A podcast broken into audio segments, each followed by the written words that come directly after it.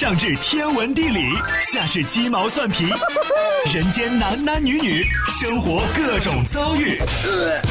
这天下的事儿就没有谈笑不聊的，这小子什么都敢说。开心 Taxi，道听途说，就听谈笑的。困了吧？嗯。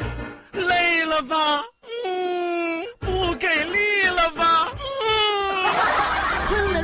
给力了，就听谈笑呀，听开心 Taxi，道听途说。生活难免苦辣咸，谈笑陪你说甘甜。开心 Taxi，道听途说。FM 九十二点六，谈笑为你而说。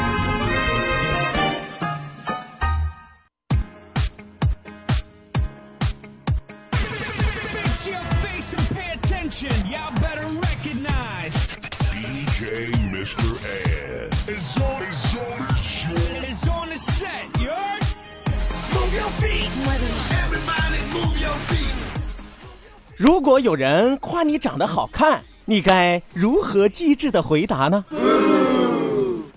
你千万不要告诉我说，如果有人夸我长得好看，我就会舔着脸说，哈哈，呃，一般一般，不要脸。倘若有人夸你长得好看，你可以这般回答：长得好看也没有用啊，是不是？我又不是靠脸吃饭的。这句话特别适合我。你还可以回答：哎，不是我长得好看，是你的眼睛越来越宽容了。甚至你还可以回答：我就喜欢你这种没见过世面的。哪里哪里，我就是随随随便便长长而已。以后千万不要这么诚实，否则你在社会上会吃亏的。当然了，如果有人莫名其妙夸你长得好看，你也要长一个心眼儿。你不是打算跟我借钱吧？当然，如果你是一个自信的人，你是一个自信爆棚的人，别人夸你长得好看的时候，你可以不屑的告诉他，全世界都知道的事儿，用得着你在这叨叨吗？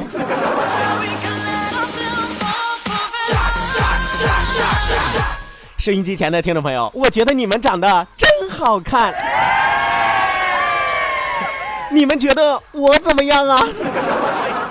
哪里哪里，随随便便长长而已。说句实话啊，这句话两头都堵，为什么呢？一是谦虚啊，二是事实。什么叫事实呢？我长得随随便便啊，随便长长而已。说白了，我就是长得挺随便的。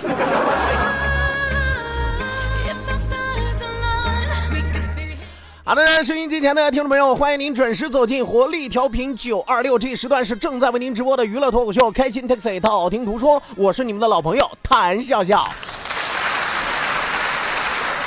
一个不靠脸吃饭、靠嘴吃饭的人啊！我经常和大家说啊，首先这句话是百分之百成立的，是吧？一个人是靠嘴吃饭的，这个不管哪一个人啊，你甭管他是亿万富翁、千万富翁、美国总统、法国总统，他都一样，谁都是靠嘴吃饭的，对吧？所以说这个没毛病啊。第二个没毛病啊，是指我自己，是吧？我绝对不是靠脸吃饭的，因为我和大家说过，就我这张脸，要是指着他吃饭啊，得饿死。有朋友说：“那你这张脸到底有多难看啊？”一个人真正的难看，不是能让你形容出来，一个人真正的难看是让你都看不见。所以说，你明白我为什么干广播了吧？因为你们看不见我。所以说，你们以后千万不要再问：“哎，广播电台谁长得好看？”伪命题。这个世界上真正的难看三个字儿看不见。我是不是无形当中得罪了一大票的主持人，一大票电台主持人？本来人缘就次，这下更完了。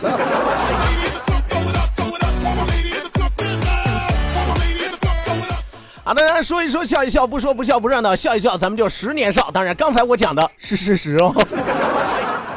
希望有更多的朋友抓紧时间行动起来，发送微信来参与到我们的节目互动当中来。再一次要提醒大家，记住我们的两处微信交流平台，一处呢是我们九二六的公众微信账号 QDFM 九二六 QDFM 九二六。那另外一处是谈笑个人的公众微信账号，谈笑两个字一定要写成拼音的格式，谈谈笑要笑，后面加上四个阿拉伯数字一九八四，最后还有两个英文字母，一个 Z 一个勾，一个 Z 一个勾哦。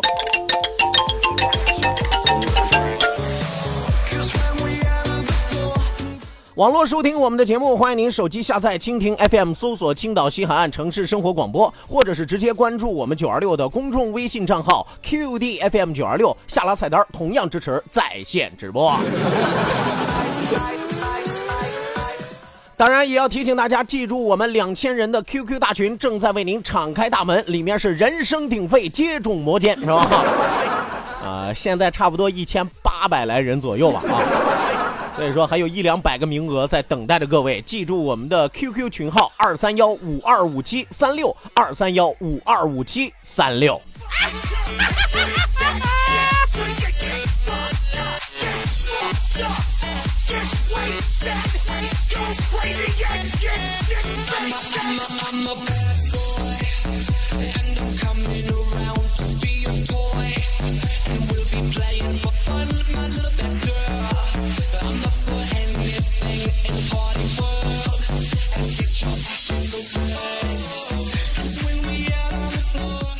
呃，我记得曾经有一天啊，我和大家聊一聊关于我身材的事儿，是吧？我一直在强调啊，我不属于月半族啊。什么叫月半族？就是胖族，是吧？啊，我属于微胖界，是吧？当然，你甚至可以叫我壮哥，是吧？都是可以的啊，都是可以的。那今天我要和大家来说一说，这个胖和微胖到底有什么区别？我告诉大家，其实微胖的人特别特别的可爱，而且身上的特点非常非常的鲜明。根据这些特点，你就可以判断出你到底是属于胖还是属于微胖。啊，那么我们说微胖这些人到底有什么特点呢？首先，第一个特点非常有爱心。你会发现很多微胖的人特别喜欢小动物，特别萌。为什么呢？因为他们觉得那些小动物长得有点像自己。而且他们最喜欢那种圆丢丢的动物，是吧？因为身形比较接近嘛，对吧？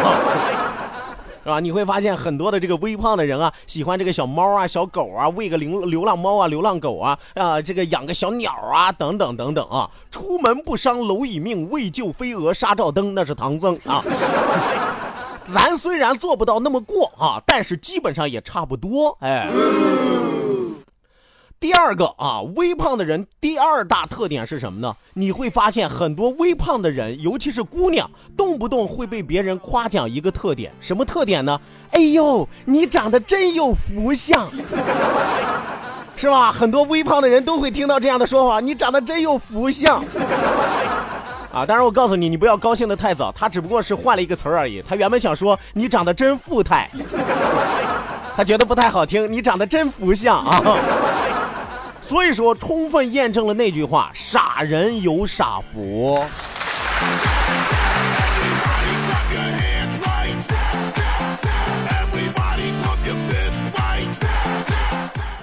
并且我还可以告诉大家，微胖的人还有一个特点是什么呢？微胖的人其实觉得自己的身材还是可以的，啊 是吧？他要是早对自己身材不满意，他可能还会好点啊。当然，微胖的人不但对自己的身材觉得还可以，他甚至会瞧不起那些弱不禁风的筷子腿儿 啊！什么叫筷子腿儿？你经常会看见夏天在街上啊，有小姑娘是吧，穿着热裤啊，那两条腿儿就跟筷子成精了一样，你知道吗？哎，要是五六个这样的妹子在大马路上一走，你会觉得谁家一把筷子撒出来了是吧？所以说，很多微胖的人觉得自己身材还可以啊，特别鄙视那种筷子腿成精的啊。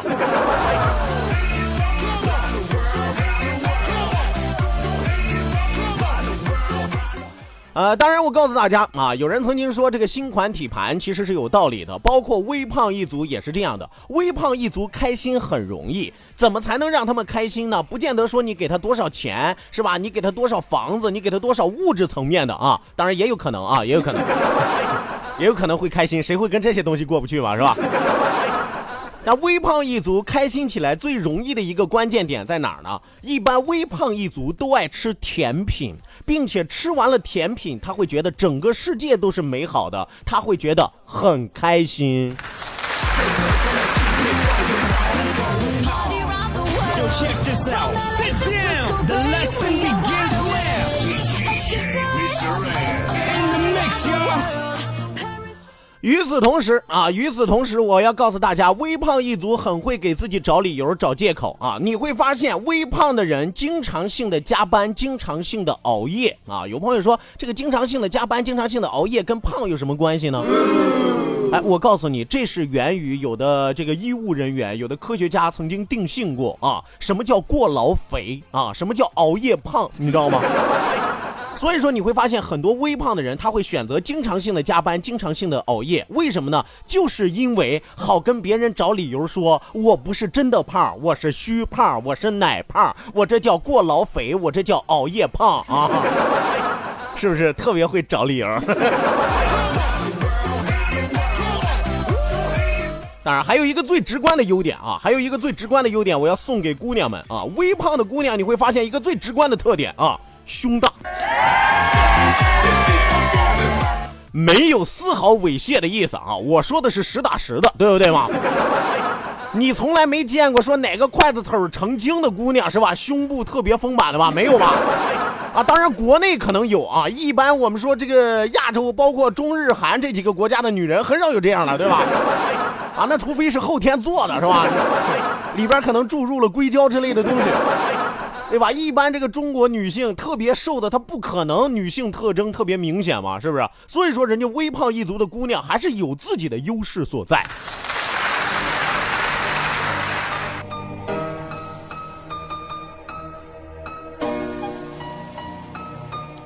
而且最后一点啊，最后一点是我要和大家强调的，一定不要轻视你身边任何一个微胖的人。为什么我这么说？其实你要是有空，你可以仔细观察一下你身边微胖的人，你会发现微胖的人的五官大都长得还挺好看的，啊，只不过一胖遮百美嘛，是吧？是吧？这一白遮百丑，一胖毁所有，是吧？所以说，你可以尝试一下，你只要给他们拍完照片之后，把他们稍微 P 瘦一点，你就会发现，哇，简直惊为天人，好看的不得了啊！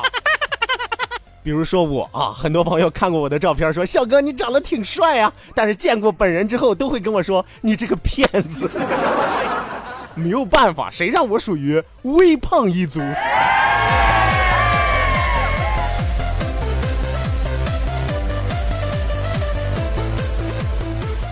好了，我算是今天替微胖一族出了气了，是吧？啊，你们觉得还有什么可以值得补充的啊？大家可以纷纷来补充，我们要为微胖一族证明。好了，啊既然说到开心啊，既然说到高兴啊，今天就让大家彻底高兴到底。为什么呢？因为接下来还有一条好消息要送给你。让我们继续来关注的是关于儿童话剧免费看的活动。FM 九二六携手富安国际，请全城的小朋友免费看话剧。那这个礼拜是我们儿童话剧月的第四波，有可能是最后一波啊。呃，本周全世界最耳熟能详的童话剧《三只小猪》就要上演了。啊，我们说这三只小猪啊，就盖房子啊，谁偷懒谁勤快啊。当然，这其中可能有改编，有不一样的地方，而且非常具有教育意义。这是一部大家口口相传、口碑特别特别好的儿童剧。那么这一周的抢票方式非常非常的简单啊，只要您曾经参与过九二六主办的任意一场活动，一定要记住参与过九二六主办的任意一场活动，上传一张您参与活动的照片，就可以发送到我们九二六公众微信平台 QDFM 九二六 QDFM 九二六。那么，并且与此同时要留下您的姓名和电话，然后您就有机会获得我们的免费兑换券。当然，只发姓名和电话是无效的，一定要提醒大家，关键的就是那张参与节目的照片，还有您的姓名和电话。如果您获得了我们的兑换券，并且接到了电台工作人员的电话，那么就要恭喜您，您这一轮抢票成功了。反之的话，那告诉您很遗憾啊，以后可能还有机会。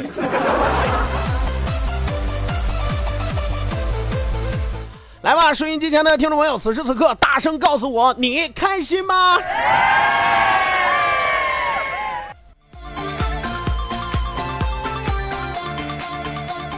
好的，那收音机前的听众朋友，马上为您送出我们今天第一时段的道听途说，打开历史的书，点亮信念的灯。道，万法自然；听，天下大观；图，风雨无阻；说，说说说说说什么呀？到底说什么？我哪知道？听谈笑的呀。说谈笑风生，道听途说，说说道听途说。好的，那打开历史的书，点亮信念的灯啊！今天中午这一时段，谈笑要继续为您盘点的是中国历史上的五大绝世珍宝，至今下落不明，或者成为永久的遗憾。今天要和大家说的是一幅名画，这幅名画可谓是如雷贯耳。很多朋友不但听说过这幅画，甚至还看过根据这幅画拍的一部烂片儿，是吧？我都纳了闷了，刘德华呀，什么这个佟呃这个佟大为呀，为什么要拍这样一部烂片儿啊？叫什么《神机富春山居图》，看过吧？号称烂片王中王，哎呀。虽然我们说片子很烂啊，但是啊，这幅画那绝对是瑰宝当中的瑰宝。因此，三分故事七分宝。今天咱们来黄岛啊，讲故事的人在黄岛，不是说《富春山居图》在黄岛啊。今天要和大家说的就是《富春山居图》。我们说《富春山居图》是元朝画家黄公望为谁呢？为郑初所绘啊。这郑初和黄公望是什么意思呢？黄公望呀，最开始是个当官的啊，后来当官的呢，因为受到上司的牵连，上司贪污受贿啊，结果呢，他受到牵连，被诬入狱啊，被诬告了，也下了大狱。出狱之后，给自己改了一个雅号啊，叫什么呢？叫大吃啊。有朋友说什么叫大吃啊？呃，青岛有句方言叫大吃子啊，其实就是前面两个字大吃啊。听起来有自嘲自损的意思，其实是看透了官场的黑暗，看透了人生的百态。从此之后，黄公望走上了信奉道教之路，云游四方，以诗画自娱自乐啊，并且曾经干过什么呢？并且曾经还以算命为生啊。而这黄公望有点神吧？最开始是当官的啊，后来信了道教，信了道教之后就开始给人犯算命啊，摇着铃走街串巷啊，谁要倒霉？谁要倒霉啊？是吧？所以说为什么要给大家铺垫这个呢？就是要告诉大家，这个郑初啊，其实是黄公望的道教里边的师弟啊，两个人是师兄弟之间的关系。黄公望啊，送给自己师弟郑初的一幅画。是以浙江富春江为背景，全图用墨淡淡雅，山和水的布置是疏密得当，墨色浓淡干湿并用，极富于变化，是黄公望的代表作，也称为中国十大传世名画之一。所以我告诉你，为什么说啊，《富春山居图》瑰宝当中的瑰宝，中国十大传世名画之一啊，是吧？不是说谁随随便便都能有这个头号的啊。所以说啊，黄公望因为生活坎坷，寒暖自知，所绘的山水必亲自体察啊。黄公望这个人画画的时候，他有点像写真派，你知道吗？不管我要画什么，我一定要先到了现场，我看完了之后啊，我再画啊。有的画家不一样啊，闷头在屋里能给你画出四大洲八大洋来，是吧？那随随便便就给画出来，无所谓，反正闭门造车嘛，是吧？黄公望不一样啊，黄公望不一样。我们说，一三五零年，黄公望将这幅画题款送给了吴用上人，就是自己的师弟啊。《富春山居图》便有了第一位收藏的主人，从此就开始了他在人间六百多年的坎坷历程。是吧？这幅画啊，做成之初啊，吴用上人就顾虑有巧取豪夺者，什么意思呢？这幅画虽然到了这个黄公望师弟郑初的手里，但郑初担心啊，说这幅画势必会给自己带来麻烦，势必会引来那些巧取豪夺的人。这句话不幸被他言中了啊。明成化年间，沈周藏此图时，便遭遇了巧取者啊。说这幅画传来传去，传到了谁手里呢？传到了沈周手里。沈周收藏这幅画之后呢，想请人在画上题个字儿啊。你说这不竟多此一举吗？是吧？